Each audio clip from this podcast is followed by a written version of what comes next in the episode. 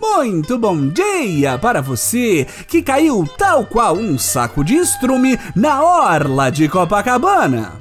Muito boa tarde para você que comprou 51 imóveis do dinheiro vivo e não sabe por que todo esse fuzuê. E muito boa noite para você que continua tentando matar sua oposição na bala.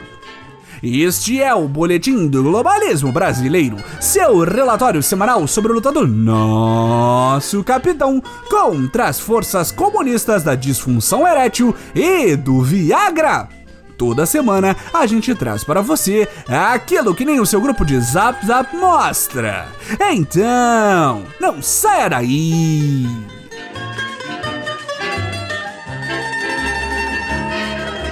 Patriotas, que felicidade! Na última semana, os apoiadores da nova era só tiveram motivos para comemorar.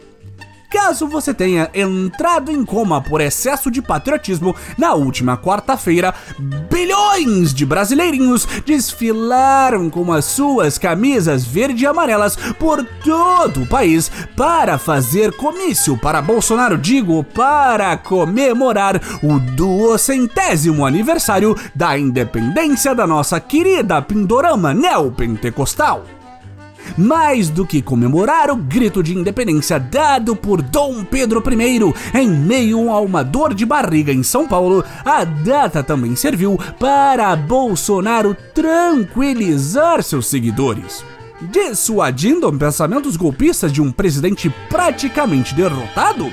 Claro que não, ouvinte! Bolsonaro tranquilizou foi a parcela em céu de seu eleitorado ao prometer que todo patriota solitário vai ganhar uma princesa para os fazerem felizes. Infelizmente, por mais que ele seja Messias, Bolsonaro ainda não é onipresente.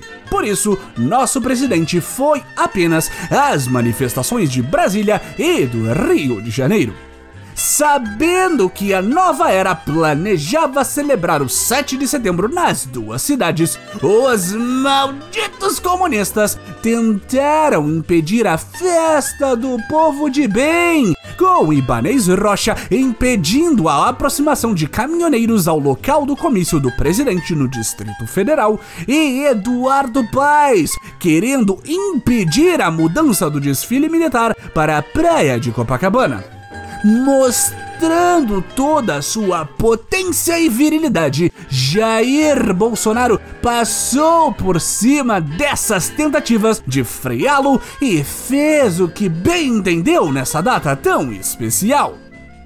A potência e virilidade do presidente, inclusive, foi o tema central do dia. Durante seu discurso em Brasília, o capitão puxou um coro repetindo: embrochável, embrochável, embrochável, de forma nem um pouco vergonhosa e patética, após um beijo digno de cinema de terror em uma completamente indefesa primeira-dama que, curiosamente, foi flagrada mais cedo em uma DR presidencial ao vivo para todo o país. A paixão foi tanta que Michelle ficou impedida de acompanhar o marido para a cidade maravilhosa. Após a beija e o coro, gritos ecoaram por toda a esplanada, trazendo a todos a segurança de que é possível aguardar a vinda de um 05 por aí. Como de costume, os esquerdistas viram essa demonstração de amor hétero e ficaram horrorizados. E nós nos perguntamos aqui no boletim: qual o problema disso? O ladrão é o único que pode falar que está entumecido em eventos públicos? Porque a ameaça marítima de nove tentáculos pode dizer a torto e a direito que está com tesão de um garoto de 20 anos e ninguém reclama? Que dois ladismo é esse? E aí que nós vemos as canalices dos jornalistas patriota. Eles vieram com essa mania chata de checar as afirmações do presidente e até mesmo a imbrochabilidade de Bolsonaro foi posta em xeque. Em artigo publicado no site maoísta UOL, é citado um trecho do livro Tormenta, o governo Bolsonaro, crises, intrigas e segredos, da jornalista Thaís Oyama, em que ela revela que Bolsonaro usava Cialis, um genérico do Viagra, para conseguir consumar suas relações com a esposa Michelle. A informação teria sido dita supostamente em um churrasco que os jornalistas acompanharam Jair em agosto de 2019. Mas onde já se viu isso? Será que um homem não pode mais usar dinheiro público em um evento nacional para se vangloriar que já vão fazer checagem de fatos da vascularidade peniana do presidente? Que absurdo! E parece que não pode mais mesmo. A esquerdalha continuou o seu chororô, dizendo que Bolsonaro sequestrou o dia da independência e usou de dinheiro público para bancar eventos de campanha. Só porque Bolsonaro pediu que os presentes votassem nele, agora virou ato de campanha? Onde que isso configura propaganda eleitoral? O PDT do jovem Ciro Games entrou com um pedido na Justiça Eleitoral para investigar se houve abuso de poder público e econômico para evento de campanha. E aqui no boletim nós ficamos é surpresos, já que o candidato da Florzinha vinha atacando tanto o maldito Lula que nós acreditávamos que Ciro estava tentando cavar um Ministério das Relações Exteriores no vindouro segundo governo Bolsonaro. Que traição, Ciro! Mas por mais que quase tudo tenha sido só alegria e patriotismo, o viril 7 de setembro foi marcado por pontuais decepções. A começar pela queda vertiginosa de paraquedistas nas ruas do Rio de Janeiro e da retórica golpista em comparação a outros anos, o que frustrou muitos dos patriotas presentes. Outra decepção da data foram algumas ausências confirmadas durante os ritos de celebração da independência e do Pinto do Jair. Os amigos presidentes do Senado e da Câmara, Rodrigo Pacheco e Arthur Lira, respectivamente, não deram sinal de vida. Nem o chefe do STF, Luiz Fux, mas esse nós já esperávamos.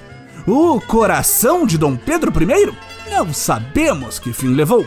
O presidente português esteve com Bolsonaro em Brasília explicando que imbrochável significa algo muito pior na terrinha do pastelzinho de Belém.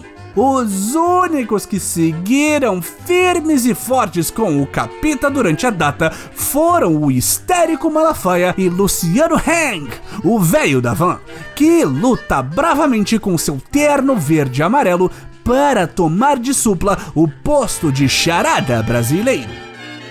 Seria essa uma grande demonstração do isolamento do presidente? Não sabemos.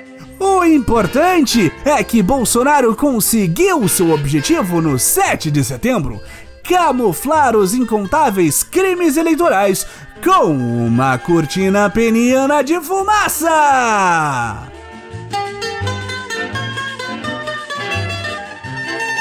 Esse foi o nosso Boletim do Globalismo Brasileiro para a semana de 12 de setembro. Envie sua sugestão ou crítica para o nosso perfil em boletimb no Twitter e fique ligado em nossas próximas notícias globalistas. Se possível, ajude a espalhar a palavra do Boletim, avaliando nosso humilde programa no seu aplicativo de podcast preferido, cometendo um patriótico compartilhamento de nosso programa e considerando apoiar nossa campanha de financiamento coletivo em padrim.com.br barra Boletim do Globalismo Brasileiro. Tudo junto. E lembre-se, esquecer do propósito do 7 de setembro, acima de tudo, Brasil! Acima de todos!